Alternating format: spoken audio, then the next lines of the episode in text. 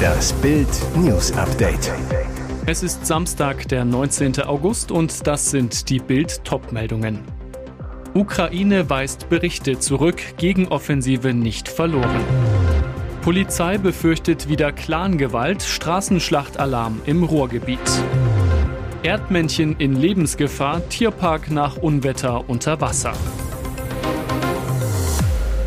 Deutlicher Widerspruch von Ukraine-Außenminister Dimitro Kuleba gegenüber denjenigen, die am Erfolg des ukrainischen Militärs gegen die russische Armee zweifeln. Kuleba sagte Bild über die zunehmenden Stimmen, dass die Gegenoffensive scheitern könnte. Wir nehmen solche Äußerungen gelassen hin. Nach Ansicht ungenannter Beamter, Generäle und Analysten hätte die Ukraine im Februar 2022 innerhalb von drei bis zehn Tagen aufhören sollen zu existieren. Und weiter, sie gehen nun davon aus, dass die Ukraine nicht in der Lage sein wird, ihr gesamtes Territorium so schnell zurückzuerobern. Das zeigt, dass selbst Zweifler mit der Zeit hoffnungsvoller werden. Hintergrund zu Kriegsbeginn im Februar 2022 hatten sowohl westliche Geheimdienste als auch Militärs nicht damit gerechnet, dass sich die Ukraine verteidigen könnte. Immer wieder hieß es damals, dass Kiew fallen würde. Am Freitag hatte die Washington Post berichtet, dass der US-Geheimdienst Geheimdienst CIA nicht mehr an einen Erfolg der Gegenoffensive glaube. Kuleba betonte gegenüber Bild, dass die Amerikaner zuletzt in der Normandie ein solches Maß an Kriegsführung und Feuerkraft erlebt haben. Hundertschaften zeigen Präsenz. Spezialkräfte der Beweissicherungs- und Festnahmeeinheit BFE sind in Alarmbereitschaft. Zivilfahrzeuge patrouillieren in den Straßen. Die Polizei ist überall schon wieder Straßenschlachtalarm im Ruhrgebiet. In Essen sollen am Samstag nach Aufrufen bei TikTok und anderen sozialen Medien hunderte gewaltbereite Randalierer zusammenströmen. Nach Bildinformationen soll es sich bei den verfeindeten Gruppen um Syrer und Iraker handeln. Die Polizei befürchtet, berichtete, dass aufgrund der Videoaufrufe 400 bis 1000 Iraker aus ganz Deutschland, teilweise sogar aus dem angrenzenden Europa nach Essen anreisen würden. In den Drohvideos, laut Staatsschutz meist bei TikTok gepostet, kündigten die Iraker an, sie wollten die in Essen lebenden Syrer angreifen. In der Ruhrgebietsstadt lebt eine der größten syrischen Gemeinden in Deutschland. Hintergrund für die geplanten Auseinandersetzungen könnten laut Polizei Streitigkeiten zwischen den muslimischen Gruppen der Sunniten und Schiiten sein. Ein Polizeisprecher, die Polizei Essen nimmt diese Hinweise ernst und hat sich darauf vorbereitet. Aktuell zeigen wir mit Kräften Präsenz. Die Polizei Essen duldet keine Auseinandersetzungen und wird diese konsequent unterbinden. Eine 29-Jährige ist am Samstag bei einer Wanderung im Berchtesgadener Land abgestürzt und dabei tödlich verletzt worden. Wie die Polizei mitteilte, war die Frau am frühen Samstagmorgen mit einer Bekannten am Berg Hochkalter in Ramsau bei Berchtesgaden unterwegs. Sie rutschte aus bislang ungeklärter Ursache aus und stürzte etwa 300 Meter in die Tiefe.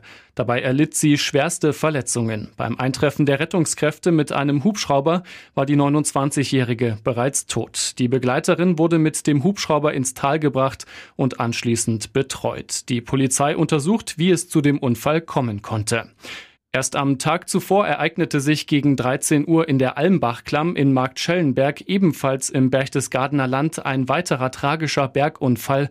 Eine 57-jährige Wanderin aus dem Schwarzwald rutschte auf einem befestigten Weg aus und stürzte dann 200 Meter an der sogenannten Hammerstielwand in die Tiefe. Der sofort eingetroffene Notarzt des Rettungshubschraubers konnte an der Unfallstelle nur noch den Tod der Frau feststellen. Bundesweit haben sich in dieser Woche starke Gewitter mit großen großen Regenmengen entladen. Auch in Sachsen-Anhalt stürmte es heftig. Besonders in der Nacht von Mittwoch auf Donnerstag wütete das Wetter in der Region und richtete enormen Schaden an. Gullis konnten die Regenmassen nicht auffangen. In der Region stand das Wasser teils bis zu 40 Zentimeter hoch. Besonders schwer hat das Unwetter den Tierpark der Lutherstadt Wittenberg getroffen. Als die Tierpfleger am Morgen das Gelände betreten haben, traf sie der Schock. Der Tierpark stand komplett unter Wasser. Der Starkregen hatte das Außengelände in einen einzigen See verwandelt. Das Aquarium ist ebenfalls vollgelaufen und dazu noch ein zerstörter Futterautomat, verkündeten sie bei Facebook. Sofort haben die Pfleger nach ihren Schützlingen geschaut. Nach einer ersten Kontrolle konnte Entwarnung gegeben werden. Glücklicherweise ist keines der Tiere zu Schaden gekommen. Weniger glimpflich kam jedoch das Erdmännchengehege davon. Die flinken Tierchen buddeln sich Höhlen im Boden mit tiefen, verzweigten Gängen. Doch dieses unterirdische Netz wurde von den Wassermassen unterspült und droht einzustürzen. Die stellvertretende Parkleiterin Lisa Krautschik erklärte der Mitteldeutschen Zeitung, dass man von Glück reden könne, dass den Tieren nichts passiert ist. Und jetzt weitere wichtige Meldungen des Tages vom Bild Newsdesk. 14 Jahre nach seinem Tod wird der King of Pop erneut verklagt. Ein kalifornisches Gericht hat jetzt doch die Klagen von zwei Männern zugelassen, die behaupten, als Kinder von Michael Jackson jahrelang sexuell missbraucht worden zu sein. Wade Robson und James Safechuck hatten ihre Erlebnisse in der Dokumentation Leaving Neverland erstmals öffentlich gemacht. Robson klagt seit 2013, Safechuck seit 2014. Robson, mittlerweile als Choreograf tätig, traf Michael Jackson als Fünfjähriger und wirkte in insgesamt drei seiner Musikvideos mit. In seiner Klage behauptet er, Jackson habe ihn sieben Jahre lang immer wieder sexuell belästigt. Safe Shuck traf Michael Jackson, als er im Alter von neun Jahren an dessen Seite in einem Werbespot für Pepsi mitwirkte. Anschließend habe Jackson ihn zunächst immer wieder angerufen, mit Geschenken überhäuft und schließlich missbraucht. Die Klagen der beiden Männer, die ein Richter 2021 in erster Instanz abgewiesen hatte, richten sich gegen zwei Unternehmen. MJJ Productions und MJJ Ventures. Jackson war alleiniger Eigentümer der Firmen. In seiner Begründung sagte der Richter damals, man könne nicht erwarten, dass Kinder in der Obhut der Firmen geschützt seien wie in anderen Organisationen wie bei den Pfadfindern oder Kirchen.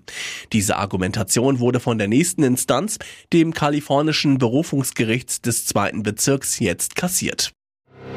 Wer hätte das gedacht? 50 Jahre alte Folgen der Otto-Show sind für den WDR aus heutiger Sicht möglicherweise diskriminierend. In der Mediathek gibt es deswegen vor Beginn der Ausstrahlung einen Warnhinweis. Das folgende Programm wird als Bestandteil der Fernsehgeschichte in seiner ursprünglichen Form gezeigt. Es enthält Passagen mit diskriminierender Sprache und Haltung, beziehungsweise Passagen, die heute als diskriminierend betrachtet werden. Otto Walkes kann das kaum nachvollziehen, als ob es keine anderen Probleme gäbe als alte Otto-Scherze, sagte er zu Bild. Doch nicht nur Otto Walkes ist von diesen Warnhinweisen betroffen, auch Harald Schmidt ist ein Warnopfer. In der Mediathek wird auch bei Folgen seiner WDR-Show Schmiteinander aus den 90er Jahren, die er zusammen mit Herbert Feuerstein moderierte, ein solcher Warnhinweis eingeblendet. Schmidt ist entzückt, sagt zu Bild, Weltklasse, ein echter Schmiteinander-Gag. Nur schade, dass der selige Feuerstein das nicht mehr erlebt hat. Ihr hört das Bild News Update mit weiteren Meldungen des Tages.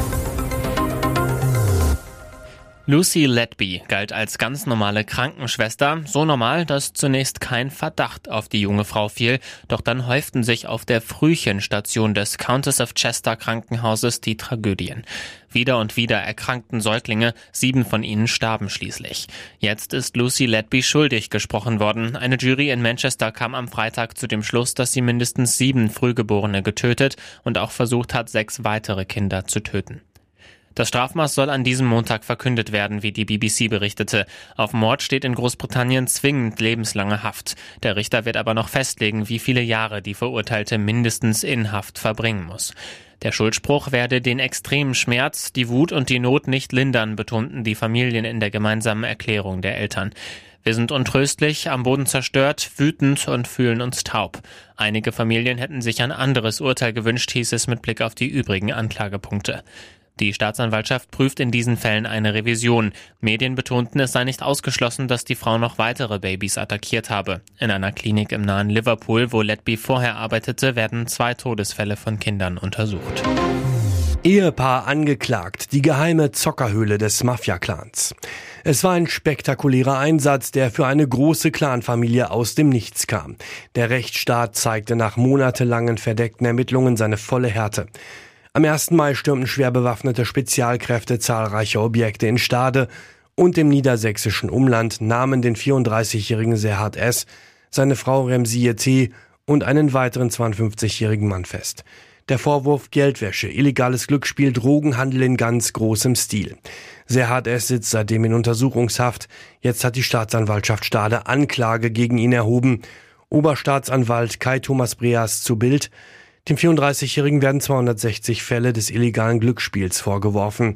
Dabei entstand ein Gesamtschaden von 1,2 Millionen Euro. Geld, was der Mann im Anschluss gewaschen haben soll. Seiner Frau wird Beihilfe zur Geldwäsche vorgeworfen. Die Dimension sticht hervor. Serhat S. hatte als Mieter eines Grundstücks mit Wohnhäusern und Gewerbeflächen 2020 einen Verein mit dem unscheinbaren Namen Kulturvereinshaus 47 gegründet. Offiziell eingetragener Vereinszweck Förderung von Kunst und Kultur. Später gab er den Vorsitz ab. Nicht einsehbar gelegen, verschlungen hinter einer Werkstatthalle, gingen fast drei Jahre in den Räumlichkeiten dieses Vereins Clanmitglieder laut Anklage ein und aus, luden zu illegalen Zockerrunden. Ermittler fanden heraus, irgendwann wuschen sie das Geld, sollen in den Drogenhandel eingestiegen sein.